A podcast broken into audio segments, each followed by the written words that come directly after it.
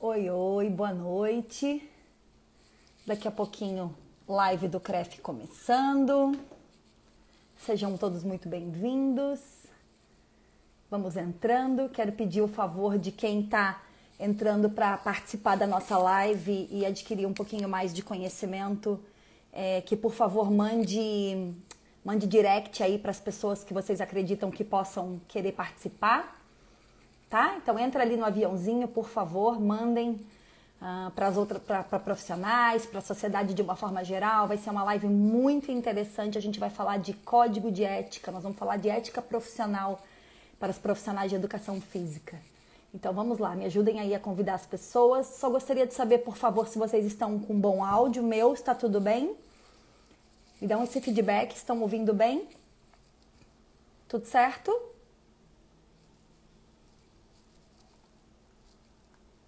Ah, bacana, legal, sejam bem-vindos. Olha que legal, tem bastante gente é, do estado inteiro, excelente. Muito obrigada. Obrigada aí pelos feedbacks do áudio. Nós já estamos com 20 participantes na sala.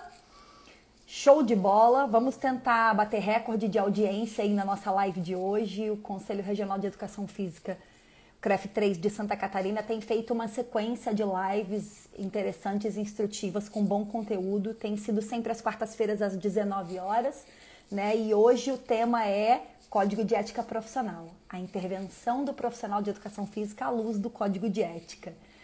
Muito bom. Então, para quem não me conhece, eu sou Simone de Carvalho Barreto, eu sou profissional de educação física, sou gestora e sou conselheira do CREF 3. Né? E dentro do CREF nós temos uma estrutura de divisão em comissões, né? então nós conselheiros é, integramos diversas comissões, essas comissões deliberam diversos assuntos, depois a gente leva tudo isso para a plenária para poder discutir, votar e etc. E eu, então, sou membro da comissão de ética do CREF 3, eu sou secretária da comissão de ética e membro. E é um prazer muito grande participar da comissão de ética, porque é um lugar onde a gente consegue exercitar a ética profissional, a moral, é, fazer várias discussões acerca das intervenções dos profissionais de educação física, o porquê que muitas vezes acontecem tantas infrações éticas e quais são as implicações disso. Então, é, é uma comissão que eu tenho um, um grande orgulho de fazer parte. Eu estou nela há cinco anos e, eu aprendo muito diariamente com os meus colegas de comissão de ética. Hoje, o presidente da nossa comissão do CREF 3 é o Roberto Guilherme Krishna e nós somos em nove integrantes. É, eu vou pedir, é, nós temos atualmente como conselheiros, então eu, Simone, é, o Marcelo Mas, que é de Timbó, então tem uma Leila, se eu não me engano, aí que é de Timbó, é, e a Elizabeth Bareta, que é do Oeste Catarinense, coordenadora do curso de Educação Física. E, e, nós temos diversos membros convidados nessa comissão. Né? Então temos o professor Joel é, Casagrande, que foi nosso primeiro presidente da comissão de ética, que está aí também nos assistindo. Obrigada, professor Joel, por ter começado tudo isso. Né? Nós temos o professor João Rota Filho, profissional de educação física e bacharel em direito. Nós temos o professor Rude Nodari Júnior, que estará comigo hoje, daqui a pouquinho eu já vou chamá-lo profissional de educação física, e nós temos o, o Alziro é, Golfeto, que é profissional de educação física, é provisionado e advogado, e ele também integra a comissão de ética como um professor convidado. É, então, a nossa comissão se reúne é, normalmente, é mensalmente. Durante a pandemia, nós não nos temos, temos nos reunido, porque a comissão de ética ela precisa de um lugar que seja sigiloso, então, e nós temos que ter acesso a todos os processos da comissão de ética, então nós não temos nos reunido agora durante a pandemia por não podermos nos reunir num lugar específico, exclusivo para a comissão, né? E nós temos também assessoria da advogada do conselho e temos também um cartorário, que é um profissional de educação física vinculado ao conselho, um, um, um, um colaborador do conselho que faz toda a parte de cartório. Então, é, se algum dia vocês tiverem a, a curiosidade de conhecer, entrem no site, deem uma olhadinha. Lá tem uma aba Comissão de Ética, vocês podem ver todos os integrantes, vocês podem é, entender um pouquinho mais sobre como funciona. Nós também temos no nosso, no nosso site do CREF 3, é, vocês podem ter acesso ao, ao, ao Código de Ética Profissional, é, e também toda a legislação que envolve as questões éticas do nosso conselho. Então, deem uma passada por lá. E se eventualmente tiverem interesse em integrar essa comissão, podem se voluntariar, entrar no site do conselho mandar uma mensagem ali dizendo que são pessoas que se interessam e, enfim, é, periodicamente essa comissão é refeita e quem sabe podem vir novos profissionais a contribuir. Ou outra forma também de você participar da comissão é você entrando numa chapa concorrendo à eleição do conselho e aí sendo conselheiro você também pode integrar qualquer uma das comissões do conselho, inclusive a comissão de ética, tá bom? Então, para começar, eu vou chamar o meu primeiro convidado e nós teremos é, dois momentos nessa live, ok? Então, nós teremos um momento até 19h30 com o primeiro convidado e na sequência eu vou chamar então o segundo convidado para um próximo momento. Então nós dividimos é, as perguntas que nós recebemos ao longo da semana e mais alguns temas que nós entendemos que são relevantes e a gente vai começar essa fala agora. Então eu quero chamar para estar comigo agora o meu amigo é, integrante da Comissão de Ética Profissional de Educação Física, uma pessoa íntegra, honesta, extremamente culta, que faz um trabalho incrível na educação física e já está há muitos anos na comissão e é uma pessoa realmente muito ética, que é o Rude. Rude Nodari Júnior, ele está entrando aqui já. Está chegando o Rude e a gente vai conversar um pouquinho. Estamos deixando o Rude entrar. Olá! Olá, professora Simone, como está? Oi, querido, boa noite. Tudo bem? Tudo ótimo. E com você? Como estão as coisas maravilha, aí no Oeste Catarinense? Maravilha. Tudo espetacular. Estamos aqui diretamente do Laboratório de Fisiologia do Exercício. Daqui a pouco temos aula. E uh, muito obrigado pelo convite. Eu tenho uma, um carinho, uma honra toda especial em participar da comissão de ética como convidado. E isso me qualifica muito.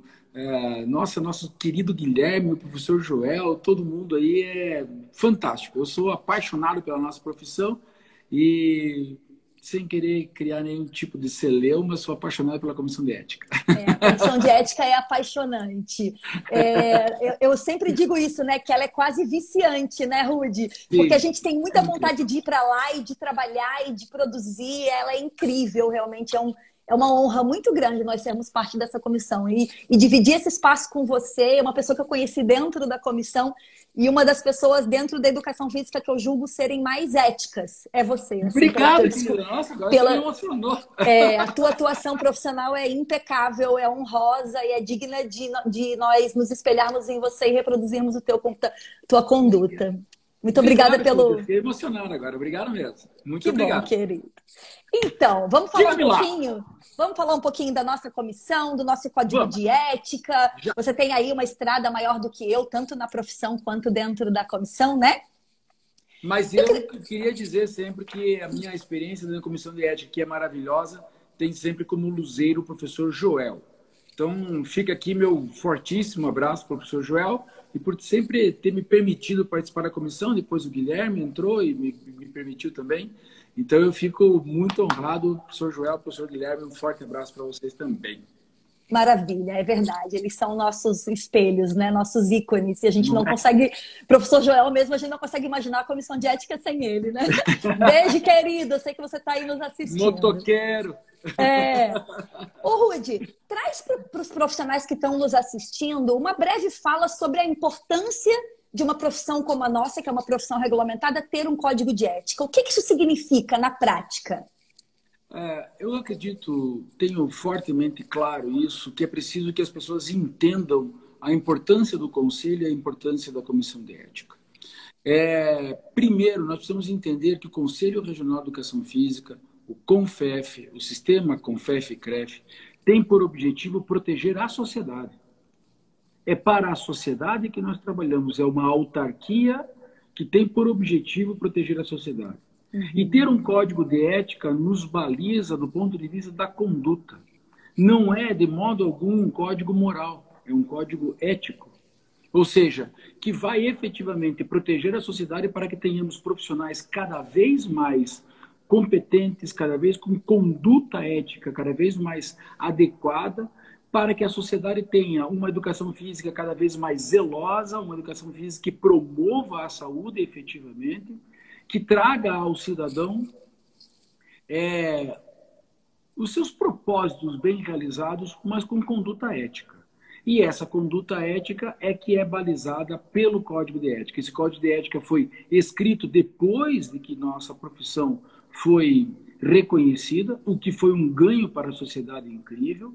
Durante muitos anos, 20 anos, ficamos tentando convencer algumas pessoas que se arrastam pela pela não legalidade das coisas, acreditando que o CREF deveria, o CREF não faz nada por mim, o CREF não organiza o salário dos profissionais de educação física, isso é sindicato. Maravilhosa a sua fala. Isso tem que ficar muito claro para quem está nos ouvindo. Continua aí, então, nós estamos super no caminho. Então, veja, nós temos na, na, na nossa comissão, e tenho orgulho de estar no CREF desde a da sua fundação, só fui conselheiro uma vez, porque eu voto pela alternância. Uhum. Né? Somos então, dois. Se um dia eu voltar como conselheiro, é porque eu fui eleito novamente com um espaço muito grande de tempo, mas eu quero ser, continuar sendo convidado. Ah, e, efetivamente, o que nós temos percebido é que, às vezes, alguns profissionais fazem denúncias éticas de outros profissionais para diminuir a concorrência e não pensando no bem da sociedade. Eu denuncio alguém, eu denuncio uma academia, eu denuncio um professor, acreditando que estou fazendo uma denúncia ética, se utilizando da falta de ética, porque não percebe a importância da profissão para a sociedade, uhum. pensando no seu valor moral, qual seja o ganho capital, que é muito importante que uhum. capital, é muito importante que tenhamos ganho capital, e é muito possível ter um bom ganho e um bom conforto capital com a nossa profissão, uhum. mas não é denunciando eticamente para que o outro seja tolhido da sua ação que vai fazer que eu tenha reconhecimento social. Uhum. Isso não é ética. Isto uhum. não é, de forma alguma, seguir uma conduta ética. É, não tem a ver com, desculpa, não tem a ver com o que o outro faz de errado, tem a ver com o que eu faço de certo, né? Bingo. E o quanto esse meu certo, o quanto esse meu ético é uma conduta que gera efetivamente o bem da sociedade. O bem da sociedade. Se eu pensar em bem da sociedade, veja, nós não estamos falando aqui de forma fraterna, de forma associativa, de forma cooperativa. Nós estamos falando de conduta profissional. E não é deontologia. Nós não estamos falando desse, desse processo, estamos falando de ética. Sim. É preciso Sim. ler mais, é preciso se informar mais, é preciso ter cultura. E quem sabe isso faça com que as pessoas percebam a diferença entre moral, ética, deontologia, processo e assim por diante. E assim a gente vai conseguindo construir um pensamento social da importância da conduta ética. O, o código de ética tem como pre, é, premissa básica o respeito à sociedade. Uhum. Depois disso, tem efetivamente a questão da conduta do professor. Zelar uhum. pela profissão, zelar pela sociedade, zelar pelo ambiente, zelar pelo seu colega profissional, zelar pelo nome que conduz esse indivíduo à profissão. Uhum. É nesse sentido que se constrói um código de ética. Às vezes nós recebemos, você bem sabe, assim, nós recebemos dentro do CREF denúncia, testemunhas que querem que a gente faça julgamento moral. Isso. Não cabe a uma é. comissão de ética fazer, é, mas tem que ver que ele. Não, cara, mas isso é moral, é a sua moral, a moral da sociedade, a sua moral do litoral pode ter um pouco de diferença do, do, da moral do interior do Amazonas. Sim. sim. A regionalidade é muito forte nas questões morais, né? Isso. Não uhum. estamos aqui para isso. O que nós estamos aqui é para justamente ver a conduta ética dos indivíduos. E ética é um longo debate filosófico, um longo debate é, estrutural, que efetivamente nos faz pensar de que momento nós é, nos afastamos da moral para que a gente não tenha julgamento de princípios morais. Uhum, uhum. E isso não nos cabe na comissão uhum, uhum, E, volto a repetir, tudo aquilo que foge da conduta ética deve ser observado pela comissão de ética. O que uhum. nós recebemos, então, lá na comissão são denúncias. Uhum. E essas denúncias são avaliadas eticamente. Uhum. Quando essa denúncia ética merece uma atenção especial, porque parece que essa conduta não foi ética do profissional, ela pode, mediante apresentação e relato de um dos membros da comissão, se transformar num processo ético. E uhum. esse processo ético é que vai para julgamento. Há uma primeira consideração, há um primeiro voto dessa comissão para ver se uma denúncia ética se transforma num processo ético. Uhum. E então, um processo ético, aí vai para julgamento, que tem as oitivas. Bom, o professor Alziro certamente dará uma aula disso aqui. Ele também é. é advogado e eu sou um professor de educação física que gosta de estudar ética, sou professor de ética. Trabalho com isso no mestrado em ética em biociência e saúde também, que é muito legal, junto com um professor maravilhoso por aqui. Bacana, Rude. E assim, eu acho que cabe também a gente falar um pouquinho sobre como que a gente faz essa distribuição né, dos, das infrações éticas é, para os relatores. Então, os cuidados que a gente toma de, por exemplo, um relator não ser da mesma região do denunciado, né? Para que a uhum. gente não tenha julga, justamente esse julgamento de moral, né? Esse julgamento Sim. de valor, que a gente se, se atenha única e exclusivamente a, ao que está é, previsto no código de ética. Né? Acho que essa questão, nossa ética, a, a ética do membro da, da, da, comissão é fundamental para que a gente consiga ter um, um, um julgamento ético. É, ético. eu acho que pleonagem. Uma coisa, uma coisa que eu percebi que a maturidade nos traz, professor, é a capacidade de cada vez mais ler um processo eticamente, sem pré-julgamento. Ah, mas tem que ver que também ele já fez o que ele já fez. Se ele já teve um processo, já foi condenado, já cumpriu, não me cabe mais aqui, ele já uhum. pagou o seu quinhão à sociedade. Transitado então, em julgado, vida que segue. Vida que segue. Isso é um novo caso. E a gente vai trazer coisas para cá e aí a gente vai ter que fazer essa análise ética, fria, a letra fria do papel, uhum. para que a gente faça, então, um voto e não um julgamento Perfeito. da pessoa. Perfeito. É um voto sobre um relato de uma postura, de uma conduta. Essa conduta certamente foi tomada por uma pessoa uhum. que, desafortunadamente, pode ter cometido uma infração ética, portanto, sofrerá as penalidades que estão previstas no Código de Ética. A dosimetria da pena é algo que é extremamente sacrificado, extremamente pesado para nós. É muito difícil para nós, é muito difícil quando chega lá. eticamente sem que os nossos valores morais interfiram no quanto a gente Isso. gostaria efetivamente de penalizar aquele indivíduo. O seu desejo de penalizar é diferente do que fazer um julgamento ético. E por isso a maturidade, a leitura frequente, o debate, aquelas nossas discussões e belas, produtivas discussões que saem da comissão, que vão para o almoço, que vão para o café, é. que vão naquele trajeto a pé até o restaurante. É. A gente fica imaginando que as pessoas às vezes imaginam que a gente está lá, lembrando que é um trabalho totalmente voluntário. 100% voluntário. Não Você... há nenhum tipo de é, pagamento para que isso, a gente vai se desloca em função do desejo de ter uma profissão cada vez mais consolidada uhum. e reconhecida pela sociedade.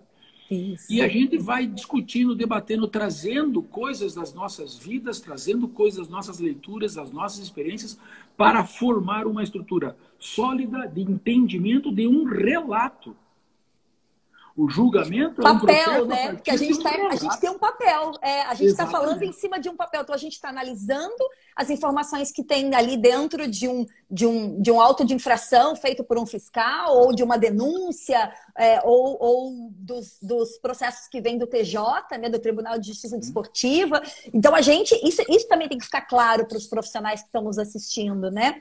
A gente não tem nenhum tipo de contato com quem teoricamente infringiu o código, né? Tem um relato num papel, nós temos que ler e, e, e, trazer à luz do código de ética e fazermos então um relato e propor ali uma penalidade, se assim entendermos necessidade, né? É importante, é importante lembrar que quando uma denúncia ética se transforma num processo ético, ele vai então a julgamento. Aí sim ele vai a julgamento.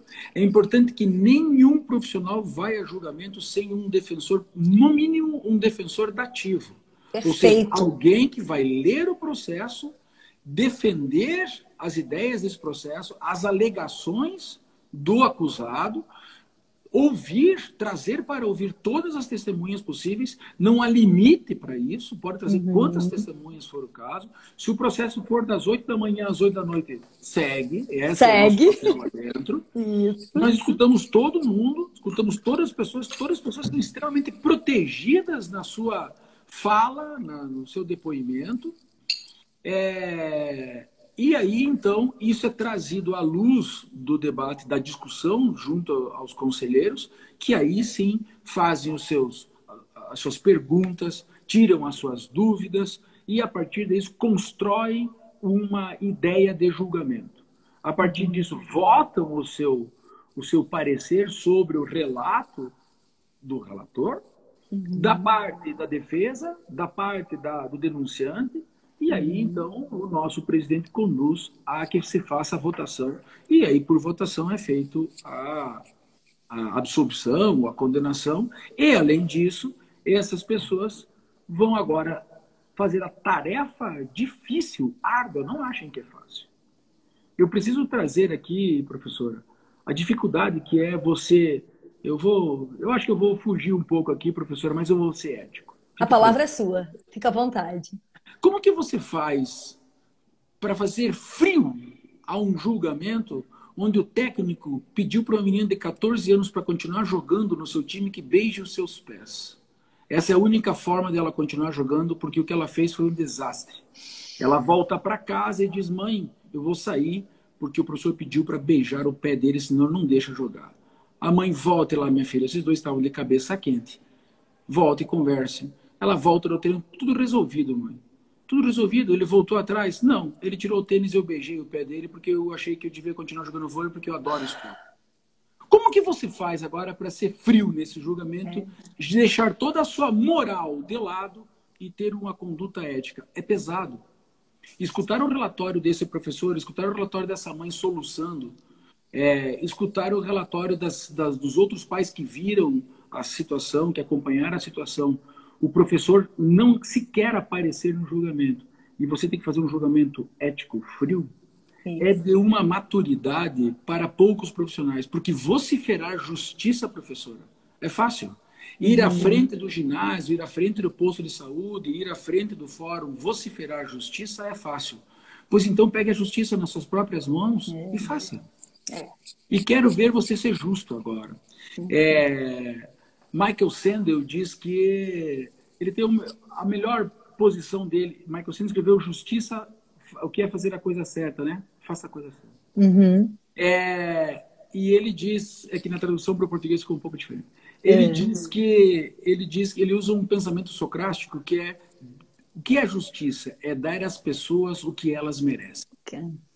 Professora, dar às pessoas o que elas merecem é de uma dificuldade que você é. dispa-se de todo o seu calor, de todo o seu sangue fervente. É verdade. moral, de toda a sua vontade de fazer a educação física ser reconhecida, é. É, ultrapassar todas as críticas, fazer com que a sociedade não receba um, um profissional sem ética de volta para trabalhar com crianças, adolescentes, idosos, com qualquer pessoa, porque todos merecem respeito.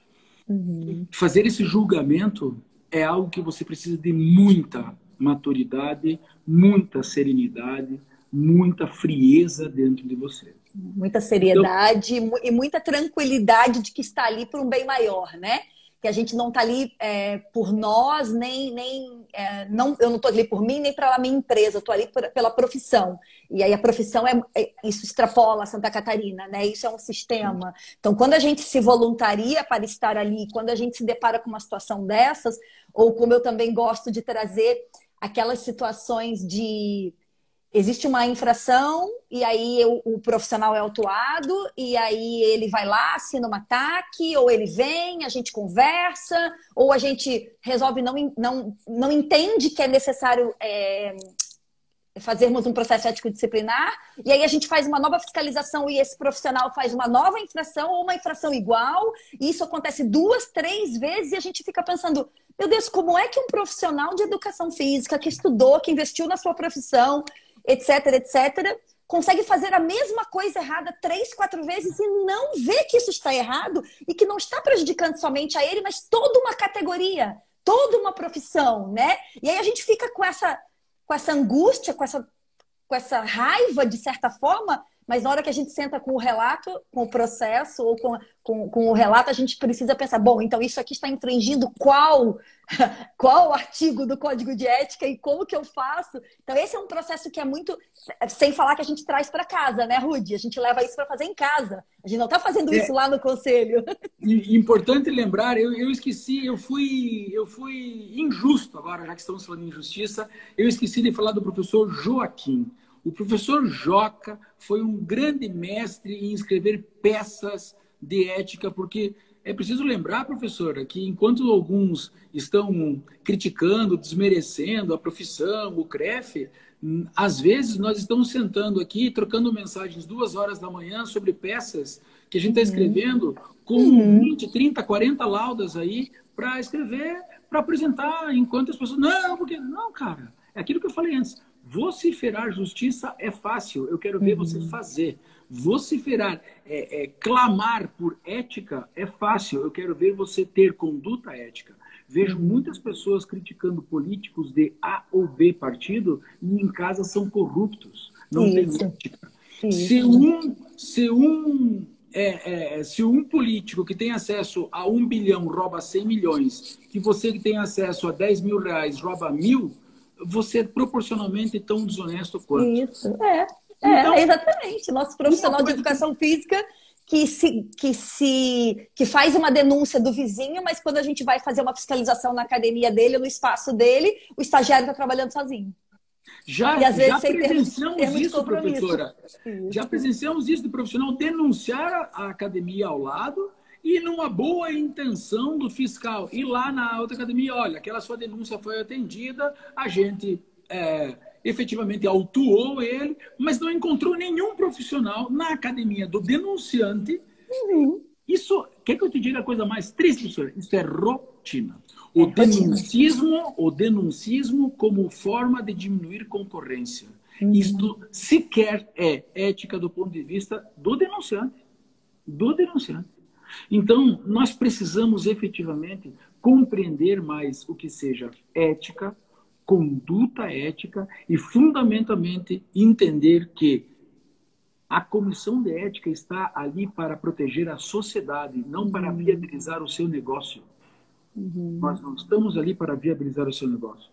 Nós estamos ali para que aquele senhor que saiu de um acidente vascular encefálico que recebeu alta do fisioterapeuta, que entrou na sua academia agora, tenha um trabalho ético de respeito, justo, correto, honesto, bem fundamentado, com bases científicas bem estruturadas, sem achismos, crenças ou influências de youtubers sem informação nenhuma. Perfeito. Então, nós precisamos acabar com o denuncismo e receber lá na nossa comissão de ética denúncias éticas a fim de proteger a sociedade, Perfeito. a fim de efetivamente fazer com que cada um dos indivíduos que nos procura tenha o atendimento adequado. Professor, eu poderia dizer que são clientes da educação física 7 bilhões de pessoas no mundo.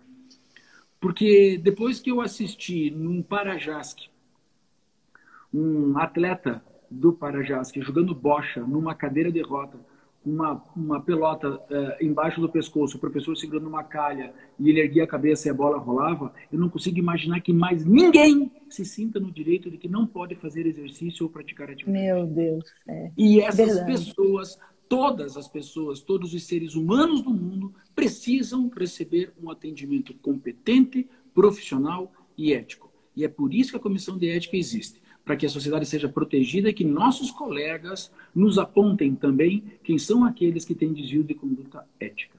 E é Maravilhoso. É ter conduta ética. Gente, para quem está chegando agora, nós estamos num bate-papo incrível aqui sobre ética profissional, né? sobre a intervenção do profissional de educação física à luz do código de ética, já que somos uma profissão regulamentada e temos o prazer e, e, a, e o privilégio de termos um código de ética que nos norteia. E eu tô aqui no bate-papo com meu amigo querido, que eu tenho muita honra de ter conhecido na comissão de ética, Rui de Nodari Júnior, como eu falei antes, Uma das pessoas mais incríveis que eu conheci na minha vida profissional. Tenho, meu Deus, eu fico, não me deixe envergonhado, professora, pelo amor de Deus. Eu fico olhando o Rude falar, eu fico pensando, um dia eu vou crescer, eu vou ser assim. é, então, e aí num bate-papo antes, né, Rude, a gente estava falando assim, o quanto nós iríamos aqui noite afora falando sobre isso e, e eu quero já de antemão te agradecer por, pela tua disponibilidade e por todo o conhecimento que você tem com dados e fatos o que, o que traz uma segurança muito grande para nós profissionais e até para os estudantes que estão nos assistindo aí, né? É, entendendo a importância real e o quão a comissão de ética é coerente, né? E o quanto ela trabalha para que realmente a ética seja é, o, o, o mote, que realmente a ética profissional seja respeitada, né? Então, assim, para que fique claro para eles, eu acho que tem bastante estudante aqui, porque eu sei que a gente postou isso nos grupos das universidades.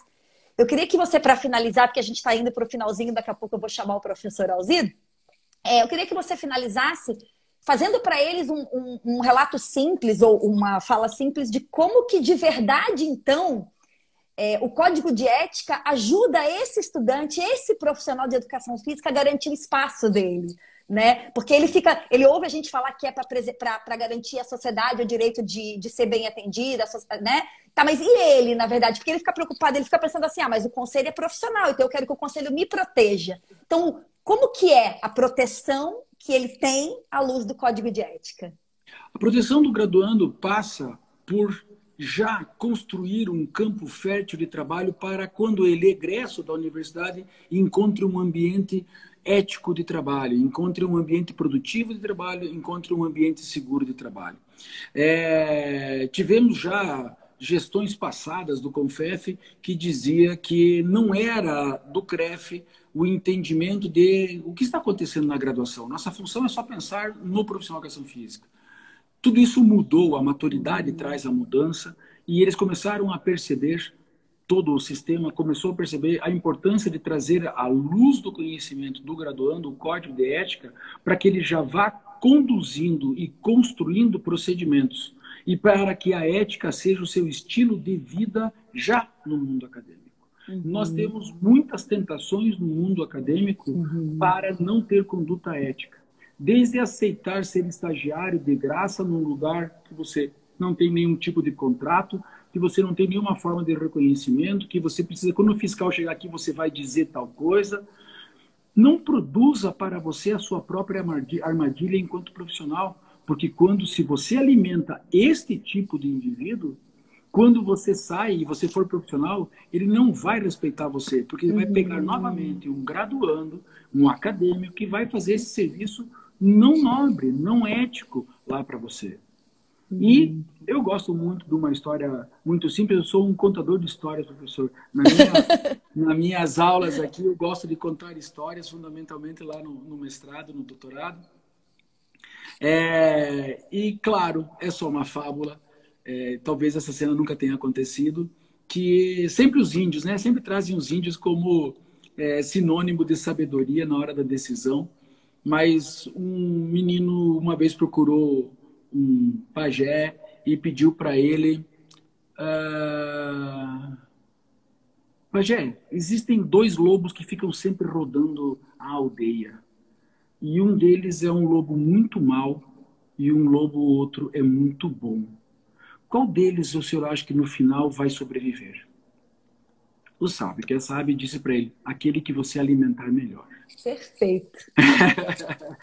então, se nós alimentamos se nós alimentamos o que há de bom, o que há de ético, o que há de conduta, é isso que teremos como estilo de vida. Se nós alimentamos a sonegação, se nós alimentamos o rasteiro, se nós alimentamos o sorrateiro, se nós alimentamos aquilo que é que precisa andar à sombra e não à luz do código, é isso que sobreviverá. É, o que nós precisamos é já na base, nós de educação física entendemos muito bem o que é a base, Uhum. Já lá na base, a gente precisa construir conduta. E essa conduta vai por apresentar o código de ética, tornar acessível, hum, que não seja algo pesado, algo que tenha que ler artigo por artigo. Não, cara. Se você entender que a ética é uma conduta ética e o código é só uma formalidade de uma conduta, isso já coloca você à frente de muitas pessoas. Eu tenho um prazer, professora, de poder estar em alguns lugares bem interessantes na vida. E todos eles, quando eu encontro pessoas do mais alto nível, eu desconheço que sobrevivam no mais alto nível da intelectualidade, da cientificidade, os sorrateiros. Uhum. Esses publicam aqui e acolá, criam canais com blogs falsos por aqui, falando mal daqui e acolá, mas esquecem que quando você vai junto aos grandes, também tem outras historinhas, como a historinha do Chico Bento, né, que é junto dos bons que a gente fica mais melhor. Que a gente fica melhor. quando você se junta aos éticos, quando você se junta aos que têm conduta, você percebe que você não pode destoar. Eu tenho o prazer de outra, outra ação voluntária que eu faço na minha vida é participar da banda Carlos Gomes aqui de Joaçaba. E a gente toca de forma voluntária. Agora estamos com pandemia sem poder ensaiar. Mas a gente toca de forma voluntária para trazer, manter a cultura da cidade, manter música, manter a, a chama da cultura acesa. E a gente percebe que lá dentro da banda, aqueles que apoiam, que quando cai a partitura de um ou outro junta e coloca, você vê que existe conduta nesse processo. Uhum. A gente não precisa pisar em ninguém, não precisa derrubar ninguém para ficar melhor. Porque os melhores convivem. E conviver entre os bons é fantástico. Fantástico. E a ética é uma excelente forma de você criar um fio condutor para um estilo de vida que permita você estar entre os bons. Portanto, Ética Querido, transcende um código. Ética eu, vou, é eu vou precisar encerrar, porque a gente ainda tem outra eu falei, pessoa. Eu falei que a gente... Mas eu vou te convidar de novo. Ainda bem que você corta a gente. Obrigado. Desculpa. Muito obrigada. Gratidão pela Sou tua participação, tá? Fique bem. E nos vemos, quem sabe, em breve aí pessoalmente. Se não, Pronto. gratidão demais por te ter na minha vida e ser compartilhada a minha profissão com você. Tomara que a gente se encontre o mais breve possível. É sempre um prazer te encontrar. Simone, você é fera, gosto muito de você. Forte abraço, querida. Continue Obrigada, querido. Peleias aí que eu sei que são das boas. Você também. tchau, tchau, tchau. Pessoal, eu vou chamar o eu vou chamar o Alziro. Me deem só um minutinho aqui. deixa eu ver onde que eu acho o Alziro agora aqui, porque eu não estou achando. Você consegue me mandar uma solicitação, Alziro? Ah, o, o Rude já caiu. Você consegue me mandar uma solicitação de entrada, Alzira? Ah, eu acho que eu já te achei aqui, ó. Pessoal, estamos aqui na live da Comissão de Ética Profissional do CREF 3. A primeira parte foi com o professor Rude Nodari Júnior. E agora eu estou convidando aí! Tudo bem, Alziro? Boa noite! Boa noite, Simone. Boa noite a todos. Boa noite ao Rude. Ah, fiquei bastante feliz em, em revê-los e também é, assistir essa primeira parte muito interessante. Eu, olha, eu fico comentando assim que é, às vezes quando eu vou para a comissão de ética, eu tenho uma parte tão rica da área da educação física que a gente chama do mérito do processo que eu volto maravilhado com as coisas que acontecem, né? E hoje essa aula do Rude foi é, primeiro foi espetacular porque. É, a maneira com que ele expõe as coisas se torna de uma é, de uma clareza que a gente consegue captar o tempo inteiro. E segundo porque ele é envolvente no que ele está falando, né? Ele uhum. se envolve, ele, ele, busca as coisas lá. Foi ótimo ter, ter é, tido essa primeira parte com ele. Então, gente, é, Para quem está aí nos assistindo, o professor Alziro, na verdade, é o advogado Alziro e provisionado em educação física, né? Então ele tem aí uma dupla formação. E o fato dele ser um, um, um homem do direito, né? Um, um, advogado, ele contribui demais com a gente na comissão, com essa, com essa visão da legalidade. E então, assim como o Rude falou anteriormente, né? É, não, não julgar pela moral, mas sim pela ética, né? O que muitas vezes é muito delicado. E o Alziro tem, tanto o Alziro quanto o Rota, né? Que também é um outro profissional de educação física integrante da comissão, que é bacharel, o Rota não atua como advogado. É, eles trazem muito isso para a nossa comissão, né? Então, esse, esse suporte legal para que a gente consiga fazer é, bons processos, bons, bons relatos e, e, infelizmente, bons julgamentos, né? Se a gente pode falar que um julgamento é bom. Então, assim, essa segunda parte agora a gente vai falar um pouco mais das implicações é, das infrações éticas na vida do profissional de educação física, né, Alziro? Então, é, queria que você falasse um pouquinho assim desse processo, como é que funciona essa questão do, do processo ético, né? Como que chega lá, dosimetria da pena, as implicações de uma forma geral para esse profissional. A gente recebeu até algumas perguntas ao longo da semana, se você quiser usar alguns exemplos, é com você. Então tá bom. Simone, é, olha, é, como eu falei, é uma alegria estar conversando sobre o tema. O tema é, é muito envolvente. É, eu participo da comissão de ética há algum tempo já. Participei da primeira o primeiro processo ético, que foi, à época, uh, relatado pelo professor Joaquim, que foi uhum. citado hoje. Né? Foi o primeiro processo ético, professor Joaquim. A presidência da, da comissão de ética era do professor Joel Casagrande, né? também estamos assistindo agora. E foi um processo bastante peculiar e que já começou nos ensinando bastante. Foi ótimo, então. Mas uh, uh, dando um, um norte para a nossa conversa, ela, ela tem essa parte técnica, né, que a parte técnica do processo ele, ele não é um assunto tão, uh, tão palpável, né? Uhum. Mas eu vou falar basicamente em resumo, assim, né? Que o fundamental que nós temos dentro da comissão de ética é que nós temos dentro da comissão de ética o devido processo legal. Isso uhum. é o princípio fundamental, está baseado na Constituição, é lá que nós vamos buscar a fonte para que a gente possa fazer os julgamentos. Né? Então, ele está baseado todo no artigo 5 da Constituição. E ele diz o seguinte: que ninguém será privado da liberdade ou de seus bens sem o devido processo legal. E que aos litigantes, em processo administrativos, serão assegurados contraditórios para a defesa. Uhum. E para né? E o que, que nós buscamos o tempo inteiro através do processo legal? Extrair a verdade, que é a, a clareza com que nós vamos julgar, né? Existe legitimidade para o julgador. Nós temos legitimidade. Então, nós somos profissionais. Se não fôssemos profissionais, não poderíamos estar além de sermos profissionais, né, nós temos um ato de nomeação. Antes desse ato de nomeação, existiu uma lei, que foi uhum. a 996, que é a nossa lei do profissional de educação física, implantou a profissão, regularizou a profissão. Regularizou a profissão, né? Depois, aí nós viemos para o estatuto do CREF e depois a gente vem para o nosso regimento interno, e a partir daí, então, nós temos legitimidade para poder seguir. E uhum. a, legitimidade é tudo, né? Uhum. Eu vou dizer que o nosso processo, dentro do processo ético é, em educação física, ele, ele é composto por nove passos. Bem simples assim. O início do processo se dá com a denúncia. Né? Uhum. Acontece com a denúncia, é o artigo 2 do Código Processual de Ética.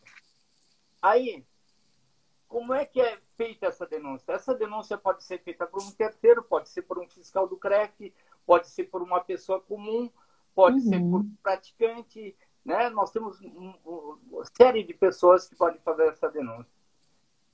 Antes dessa denúncia chegar até a gente, existe um juízo de admissibilidade. Ou seja, antes de chegar lá na comissão de ética, alguém já analisou para ver se era possível, se demonstrava que tinha indício de infração ética. Uhum. E aí, quem fez isso foi o presidente. Uhum. Já fez o juízo de admissibilidade. Então, é o mesmo passo que vai seguindo a, o judiciário comum, a justiça comum. Né?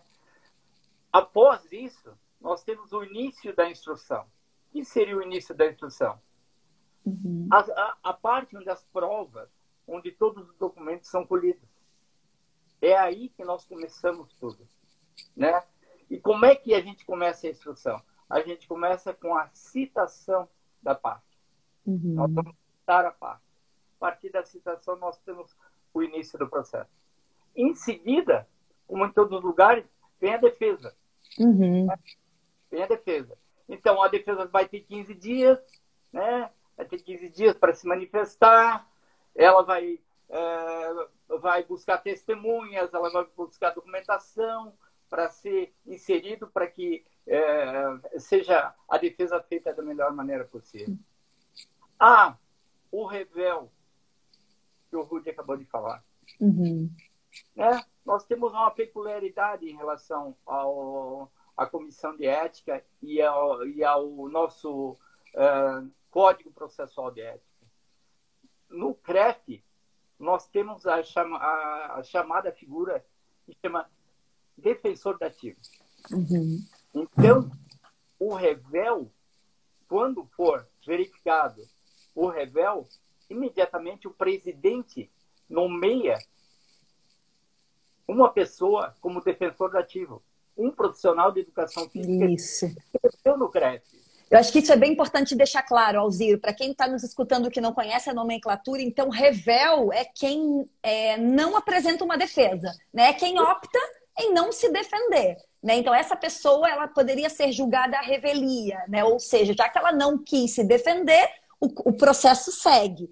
E aí, a, a, o CREF, então, tem alguns profissionais de educação física que se voluntariam, se voluntaria, gente, pensa, você vai lá e se voluntaria para se defender como se fosse aquela pessoa que não quis se defender. Ou seja, é mais uma chance de você ainda apresentar uma defesa através de uma outra pessoa. A pessoa vai lá e tenta te defender sem que você esteja presente. Né? Então, assim, não existe motivo é, que, que, é, para que a pessoa não seja defendida. Né? A gente existe essa garantia. E aí é onde acontece, então, o defensor dativo, que é um profissional de educação física. Continua.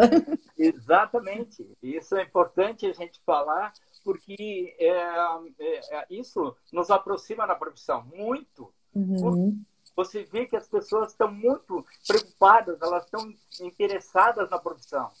Uhum. Elas estão vendo que a participação delas é fundamental. O profissional uhum. de educação que a cada dia está descobrindo que a, a, que a participação dele é muito importante.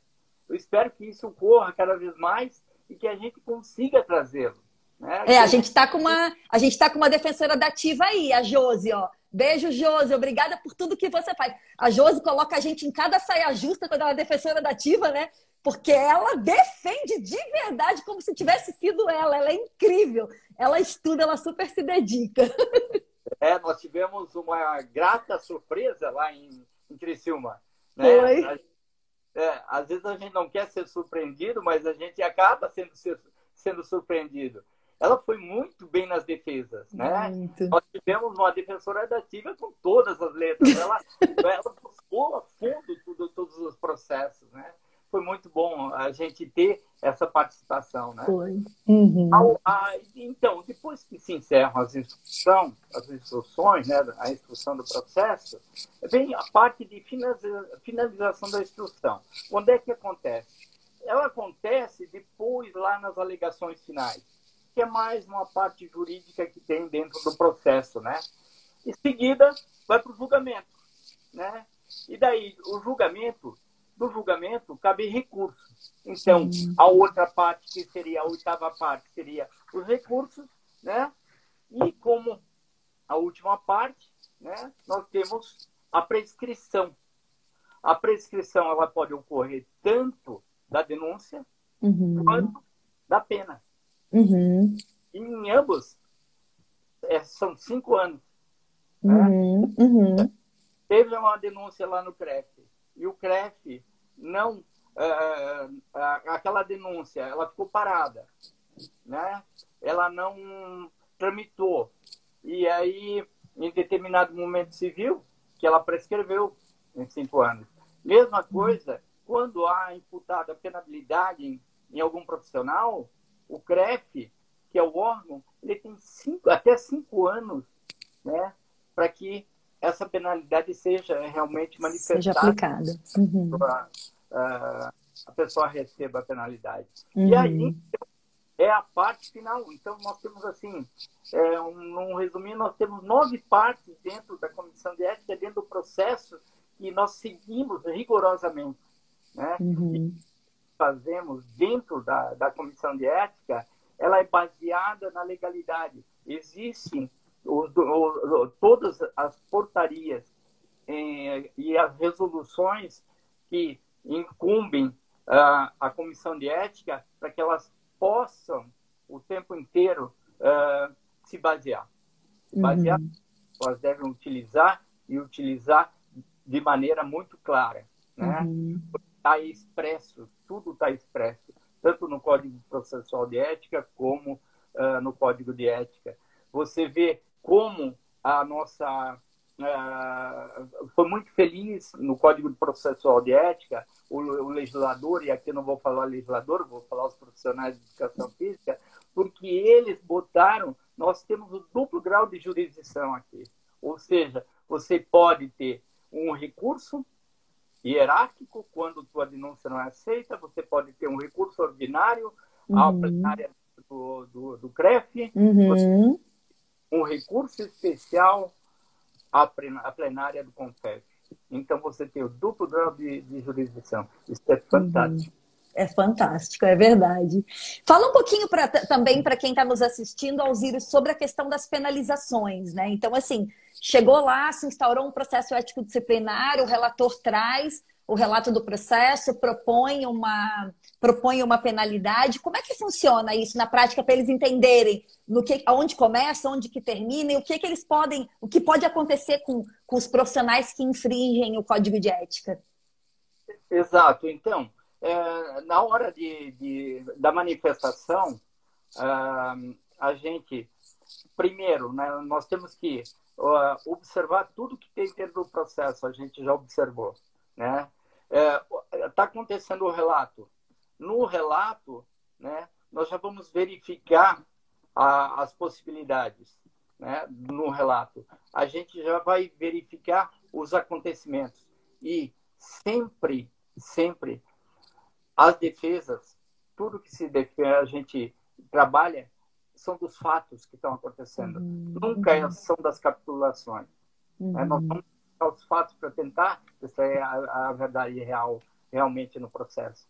Uhum. E o, o, o, profissional de educação física, ele pode tanto uh, sofrer uma, uma, uma penalidade lá na dosimetria que vai de uma advertência escrita, uma censura pública, vai ser publicado, né? Uhum. Como pode ter a suspensão do exercício da profissão e o pior, que é o artigo 12, inciso 4, cancelamento do registro profissional e divulgação uhum. do Estado. Uhum. Mas é muito bom sempre a gente tocar nesse aspecto. Existe o tempo inteiro devido processo legal. Então, uhum. a ampla, ampla defesa e o contraditório uhum. sempre respeitados. Sempre. Uhum. Uhum. Por exemplo, até, né, Alziro, é bom a gente falar aqui que lá no, no site do CREF tem uma aba que inclusive traz uh, os processos, né, que estão, que a gente tem, é, e inclusive as penalidades, né? É, e quando, por, quando é uma advertência por escrito, a gente não coloca o nome do profissional lá, porque só, só cabe a ele, nesse momento, saber que ele foi advertido. Né? Mas quando é uma censura pública, quando, diz, quando a gente aplica uma pena de censura pública, o nome desse profissional vai para um jornal de grande circulação, né? Então as pessoas vão ficar sabendo que ele sofreu uma censura por ter infringido um, um artigo do Código de Ética. E o quão ruim isso é para ele, para a sociedade, para a profissão, né? Mas que a gente garante o sigilo, então todo, o processo é todo sigiloso, mas que a partir do momento que ele é penalizado com, com censura, com suspensão da atuação profissional ou até com, com, com ele não poder mais atuar, isso fica aberto, a sociedade tem acesso a essa informação, né? Exatamente. E todo o processo, diferente de, da, do, do, judiciário né, é comum, da justiça comum, né, e, e determinados procedimentos na, na, na no judiciário uh, público, nós temos no nosso artigo 9 fundamento especial expresso, artigo 9 o processo ético disciplinar correrá em caráter sigiloso até o trânsito em julgado da uhum. né? Então, todos que tiveram acesso ao processo, ó, nós, que estamos na comissão de ética, as pessoas que trabalham dentro do CREF, que manusearam uhum. esse processo, todos têm o dever de sigilo. E uhum. isso, de momento algum, a não ser após o trânsito em julgado, né? E, quando necessário, será feita a publicação. Isso, excelente. É, a gente está mais ou menos a cinco minutos do final, então o que eu quero deixar dito para o pessoal que está nos acompanhando e para você, Alziro, que se nós estivermos no meio de algum tipo de explicação, a gente vai cair e aí a gente volta pra, só para complementar. Então pode ser que a gente abra uma nova live. Então, pessoal, é, se cair, vocês voltem com a gente para a gente continuar e terminar o assunto, tá bom? Alziro, e assim, né? Você tem uma experiência muito grande com o Tribunal de Justiça Desportiva né? E a gente teve aí algumas perguntas nessa questão é, de infrações éticas na quadra, pelos técnicos, né? Ah, ah, por exemplo, desrespeito ao atleta ou, ou o, técnico que acaba induzindo o atleta a ter uma conduta antidesportiva, uma conduta antiética. E aí, se existe uma diferença quando a gente, quando vem, isso vem para a comissão de ética do julgamento, quando se trata de um técnico de adulto ou um técnico de criança, Queria que você falasse um pouquinho dessas particularidades, por exemplo, no mundo do esporte, que eu acho que agora é, é o, é o momento. E depois a gente fala do mundo das academias. É, nós temos uma parte um pouco diferente ali na, na, na, na, na questão do rendimento, do esporte de rendimento. Nós temos uma parte de esporte de rendimento e uma parte de desporto escolar. Uhum. Ah, então, na parte de desporto escolar, tudo que é feito é, em relação às penalizações de atletas, elas são, ela é passada por uma comissão pedagógica. Existe uhum. uma comissão pedagógica. Geralmente, essa comissão pedagógica ela é formada também por profissionais de educação física e pelo conselho e por membro do conselho tutelar do município. Geralmente, o município cede.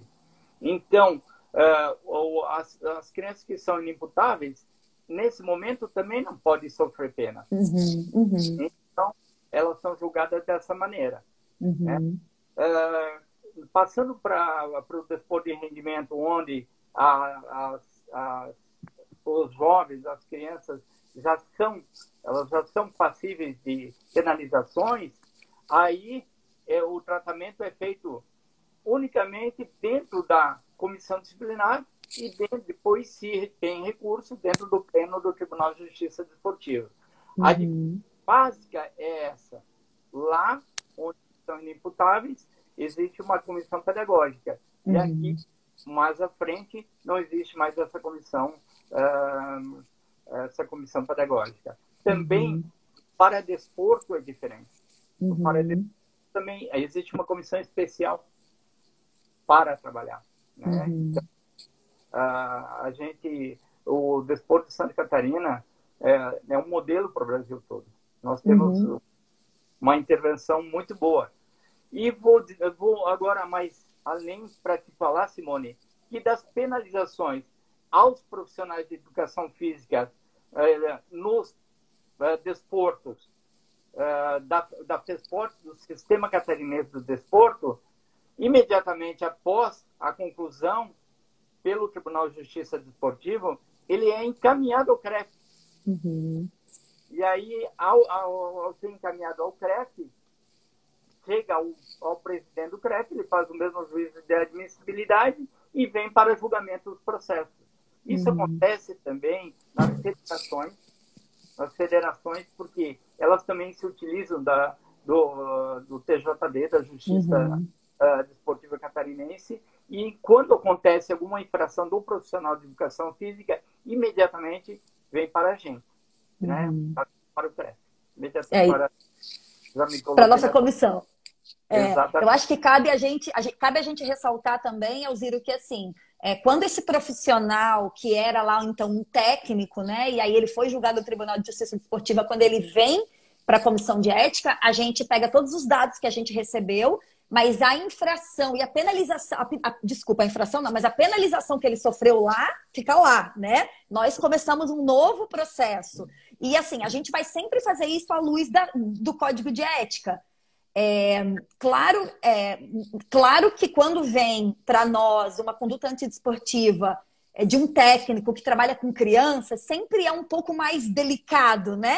Porque você está vendo ali que existe uma questão hierárquica muito forte, né? O técnico ali é quase um pai, né? Ele, ele é um ídolo para aquela criança. Então, a criança presenciar isso é muito ruim. Mas que na prática, para nós, quando a gente vai aplicar a penalização, a penalização é à luz do código de ética. Existe uma uma prática antiética ali, né? Uma prática antiesportiva que feriu o código de ética e existe uma penalização, independente se ele trabalhava com adultos ou crianças. Correto? Só para a gente é, fazer essa. É, exatamente. E você vê que nós, no TJD, nós temos uma conduta em relação a esse profissional uh, um pouco um, um, um, pouco diferenciada, eu vou dizer. É pouca coisa diferenciada, mas tem. Porque nesse momento a gente uh, é, tem o pensamento que ele deve ser sempre o exemplo. Isso. Todos os, os atletas estão vendo ele como referência. Uhum. Né? Então, a, a penalização lá, ela não é nada branda, muito pelo contrário. Ela é uma penalização ainda por se tratar de, de, de jovens, adolescentes, crianças, uhum. ela acaba sendo uma penalização a maior é. E acho que também é uma questão, é, vale muito a pena a gente ressaltar, eu, a gente acabou não falando isso lá com o Rude, mas que assim, é, independente se atua na área esportiva, se atua na área do fitness, na área da, dos eventos, na área da gestão pública, não interessa, né? Quem vem para a comissão de ética é o profissional de educação física. Então, ele tem um registro no seu conselho, ele é, e aí e acho que cabe aqui uma ressalva: você só é profissional de educação física depois que você faz o seu registro no conselho profissional. Até lá, você é apenas um bacharel, um licenciado, assim como na Ordem dos Advogados do Brasil, né? Você é um bacharel em direito, você presta a prova da ordem, você se torna um advogado com a gente, então tem que fazer o registro. Então, quem vem, quem está sob a nossa legislação e a nossa responsabilidade é um profissional de educação física. A atuação por um leigo não nos cabe é, julgamento, não vem para a comissão de ética, porque a comissão de ética é do profissional. A atuação do leigo é caso de polícia, certo? Eu acho que cabe isso também, que a gente deixe claro aqui. Exatamente. É, se existe uma atuação indevida, de um, de um profissional que ele não é registrado no conselho, ele está uh, ah, usurpando uma profissão, uhum. né? Então, é, nós temos que, é, tem que haver essa denúncia e caso ela chegue até ao Conselho Regional de Educação Física, ela é encaminhada ao Ministério Público uhum. para que o Ministério Público tome as devidas providências, porque estamos, estamos tratando aí de um processo crime. E o uhum. Código de Ética e o Código de Processo uh, ético, ele é exclusivamente para profissionais registrados no CREF. Uhum. E é o profissional legalizado. Uhum. Né? E essa é a grande diferença. A outra parte se transforma num processo crime. Ou Isso. seja, se você não tem registro da tua profissão, você não é registrado e você está exercendo a profissão, você está exercendo ilegalmente. Uhum. Isso é fundamental as pessoas saberem, porque às vezes é, os profissionais cobram né, do conselho, ah, mas então por que, que, esse prof...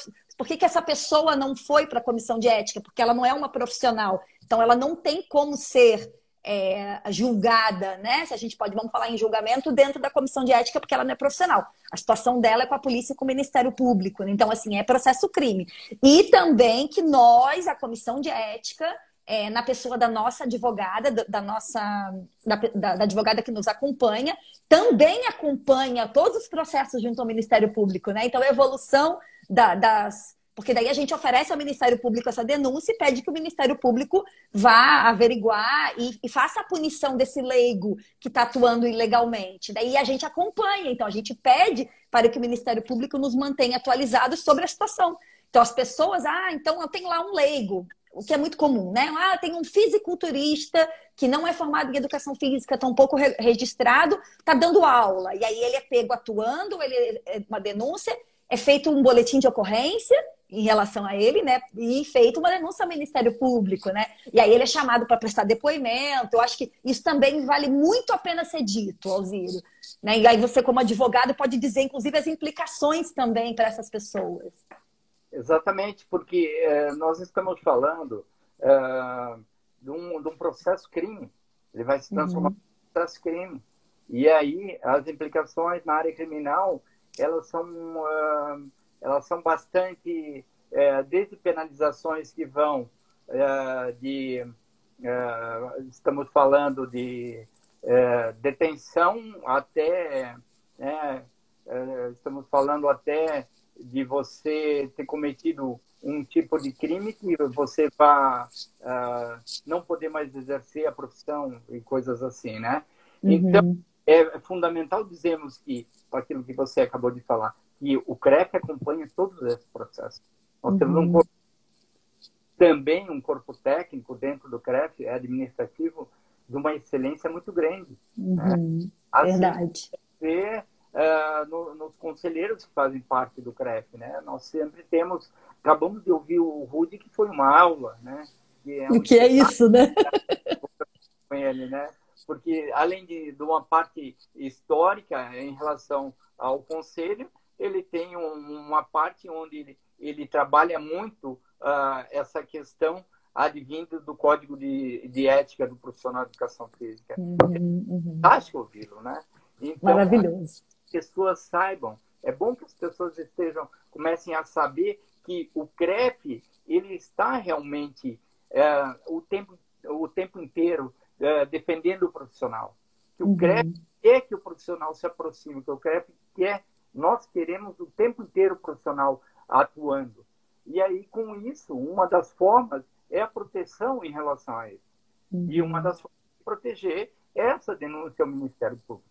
Perfeito. Que é a forma correta. É, eu estou desconfiada que a live não vai cair, o que é maravilhoso. Então a gente está indo para o último bloquinho aí, né? Para os últimos, para as considerações finais, mas a gente ainda tem mais uma questão sobre o fitness. Então, só lembrando que se por acaso cair durante a discussão, a gente retoma para finalizar, ok?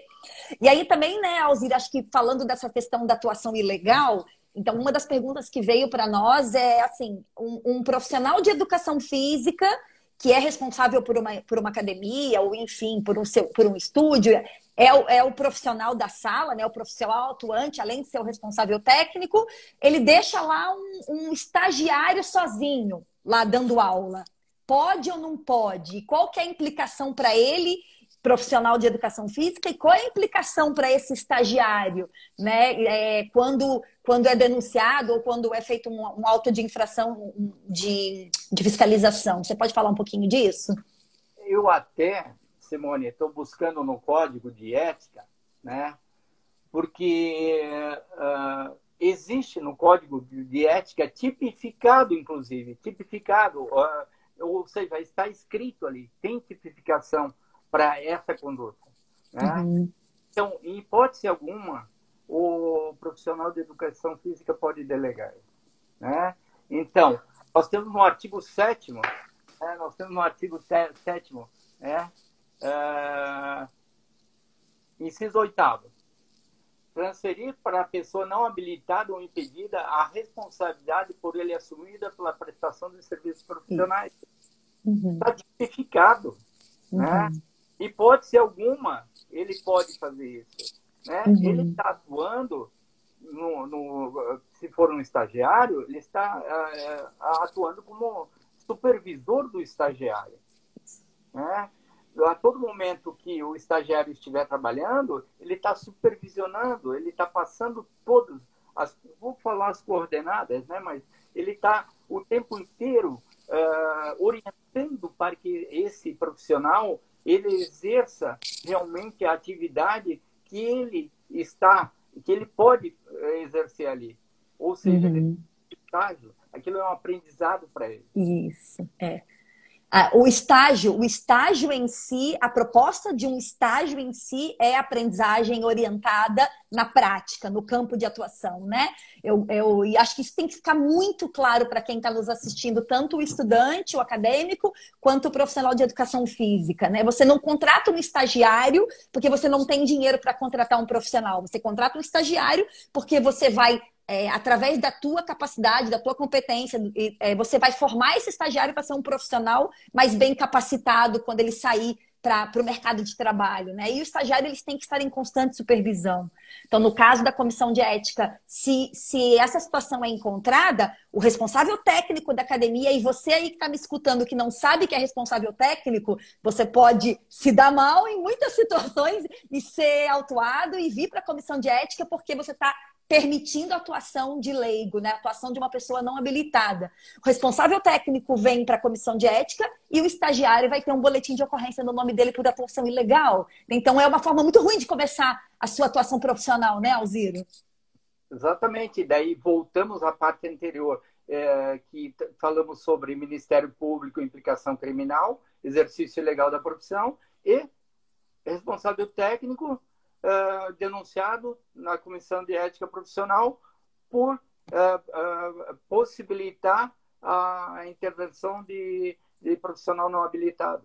Né? Então, é, é, como você falou, um, o mérito já está aí, ou seja, de forma alguma ele poderia agir dessa maneira. Né? É, até quando a gente fala em responsável técnico, às vezes as pessoas não têm esse entendimento, né? Então é como você ir numa farmácia e você tem lá o farmacêutico que é responsável técnico. Quando você vai uma clínica médica, você tem o médico que é o responsável técnico. Então, tudo que acontece nessas instituições é, é de responsabilidade desse profissional que assina e se diz responsável por aquela empresa, né? E o mesmo serve para nós. Então, a partir do momento que você se torna responsável técnico de uma academia, de uma instituição, de um estúdio, de um clube, não interessa, você está dizendo que tudo que acontecer ali à luz do código de ética, quem vai responder é você. Né? Então, isso é bem importante que as pessoas saibam, né, Alziro? Que é uma coisa que eles dizem, ah, mas eu não sabia. Ah, eu nem sabia que eu tinha assinado isso. Isso é super comum lá na comissão, né? Exatamente. São as coisas que ouvimos muito, né? E nós não podemos alegar desconhecimento hipótese alguma, né? Não é uma, uma da, da, das possibilidades, né? Nós não podemos alegar desconhecimento e também nós não podemos uh, alegar uh, a outra parte que às vezes acontece que devido à idade da, das pessoas, as pessoas dizem, olha, uh, eu tenho uma certa idade, não, já não estou podendo fazer tal coisa, então hipótese alguma pode acontecer. Né? Então, os dois extremos são verdadeiros. É. E aí, assim, até uma das perguntas que veio é: será que existe flexibilização da comissão de ética quando o profissional tem mais experiência ou menos experiência na questão da penalidade? Nenhuma, né, Alziro? Profissional é profissional, infração é infração e, a, e todo o processo é igual para todo mundo, né? Exatamente. E quando estamos, nós estamos fazendo a dosimetria da pena, e nós estamos colocando, ou não tem essa hipótese dentro do, do Código de Ética e também lá no, no Código Processual de Ética não, não existe. Né? Então, nós não temos como flexibilizar alguma coisa. Né? Uhum. É, estamos falando da seguinte maneira: nós somos primeira instância. Né? Nós somos a primeira instância. Né? Se houvesse alguma flexibilização em relação a algum dos artigos e essa flexibilização acontecesse em julgados lá no lá num recurso especial no pleno do Confef, ainda uh, nós teríamos que estudar para ver se era seria palpável para o nosso estado e para nossas ou se viesse uhum. matéria do próprio Confef nos obrigando a isso, mas não temos em hipótese uhum. uma flexibilização. Uhum, maravilha. Bom, então eu acho que as perguntas que vieram para nós nós respondemos. Eu gostaria que você fizesse algumas considerações finais e, se possível, você falasse um pouco do. É, acho que não é conselho, né? Mas alguma uma fala de um profissional que também, um profissional de educação física que também é advogado, né? Para esses profissionais que estão nos ouvindo, para esses acadêmicos, né? Então, os cuidados principais que eles têm que ter e a importância realmente é, de seguir a luz do código de ética para que a profissão de uma certa, de, de forma geral, cresça né? e que ele tenha, então, o seu direito de atuação protegido. Exatamente. E essa última parte onde você falou o direito de atuação protegido, ele advém de toda parte que está escrita no código, né? que temos que ficar observando o tempo inteiro, temos que ser, olha, nós temos que ser o tempo inteiro uh, pessoas coerentes com aquilo que estamos fazendo, com, com as pessoas que estamos lidando, porque o tempo inteiro lidamos com elas, né? Uhum. Para que haja o crescimento da profissão, para que a todo tempo as pessoas que estão envolvidas elas acreditem ainda mais na nossa profissão, que a nossa profissão seja o tempo inteiro respeitada. Né? Nós temos ela essa essa profissão cada vez mais merecedora de elogios. Né? Nós uhum. estamos em tantas áreas, nós estamos numa área da, da saúde tão grande, numa área esportiva tão grande, e às vezes nós não, não nos damos conta. É, é necessário que os profissionais estejam voltados né, ao código de ética. Uhum. O código de ética, para quem está seguindo a profissão e está é, fazendo com que é, haja para o seu cliente, vou botar como cliente, né? Uhum. Mas para quem está desenvolvendo a atividade, a atividade seja, eh, seja desenvolvida com da melhor maneira possível, buscando atualização o tempo inteiro, uh, transmitindo com maior clareza, uh, fazendo com que a, a, a pessoa, o beneficiário, veja os resultados. Uhum, uhum, uhum. Faz com que a profissão cresça ainda mais. Né? Uhum. Espero que todos os profissionais é, lembrem, lembrem, passem os olhos, dê uma lida no, no Código de Ética. O Código de Ética ele é um código é, inspirador, ele foi baseado uhum. em uma série de, de, acontecimentos do mundo.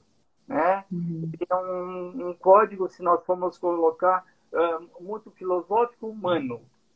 Né? Uhum. As coisas bastante claras, e muitos verbos também. Mas uhum. ele faz com que, se nós seguirmos né, o código de ética, a gente vai estar cada vez se, nos aproximando, vamos estar nos aproximando de ter um conjunto de fatores para engrandecer a produção. O conjunto de fatores daí que entram são o código, aperfeiçoamento, trabalho, uh, pontualidade e todos os fatores que fazem com que a ética cresça no Estado, né?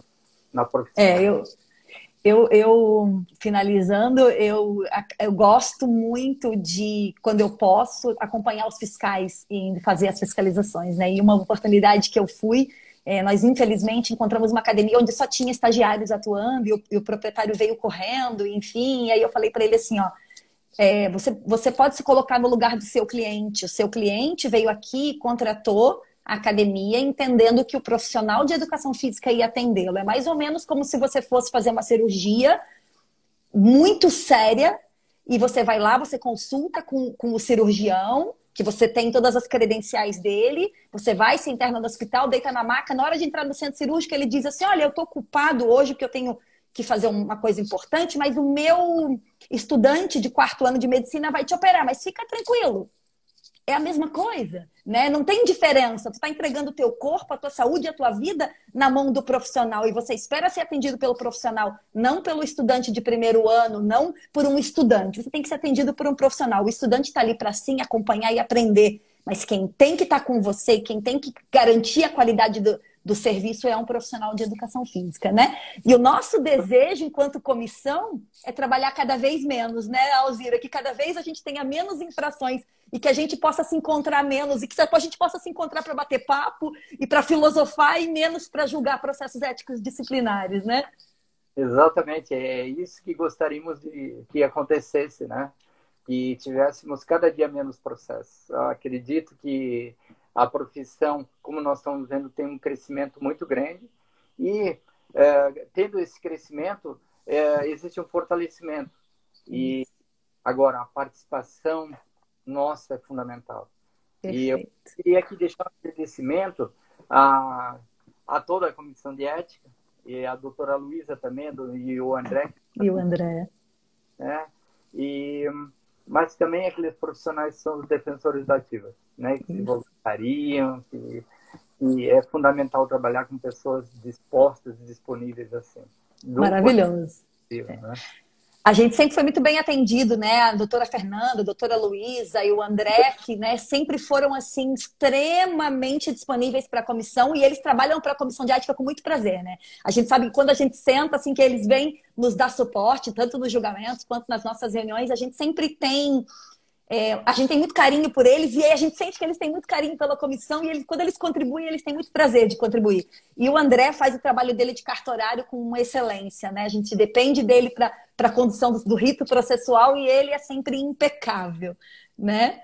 E também os defensores dativos que vêm de graça, nem, nem quilômetro rodado eles não ganham, né? Eles ganham de, assim, alimentação e é isso, assim, né? E eles vêm ali com todo carinho e defender uma outra pessoa que eles nem conhecem, enfim. Então, a comissão de ética é um ambiente incrível, né? Que a gente possa ter comissões de ética olhando para a profissão como a nossa olha para a nossa profissão. Exatamente. É, eu queria deixar aqui meu agradecimento. Né?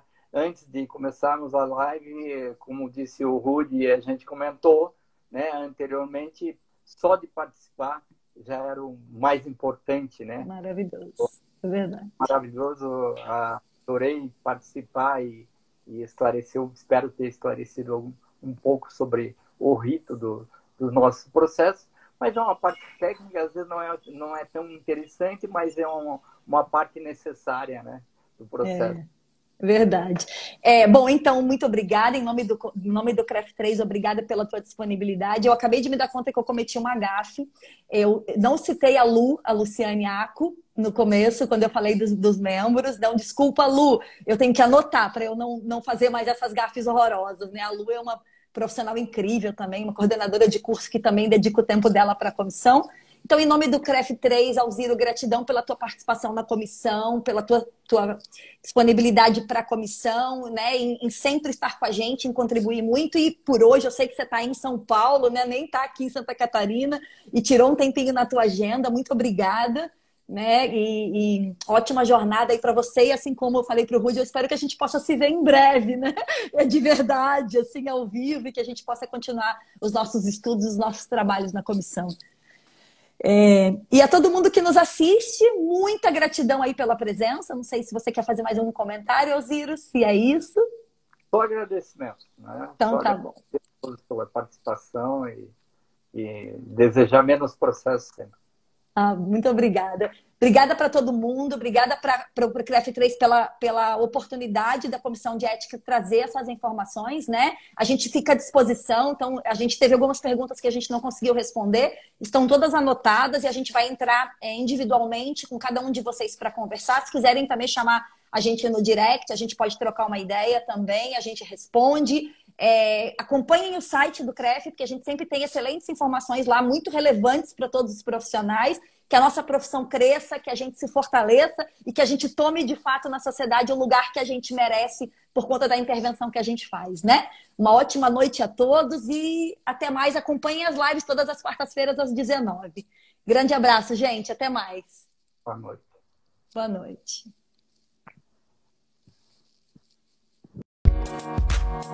Thank you.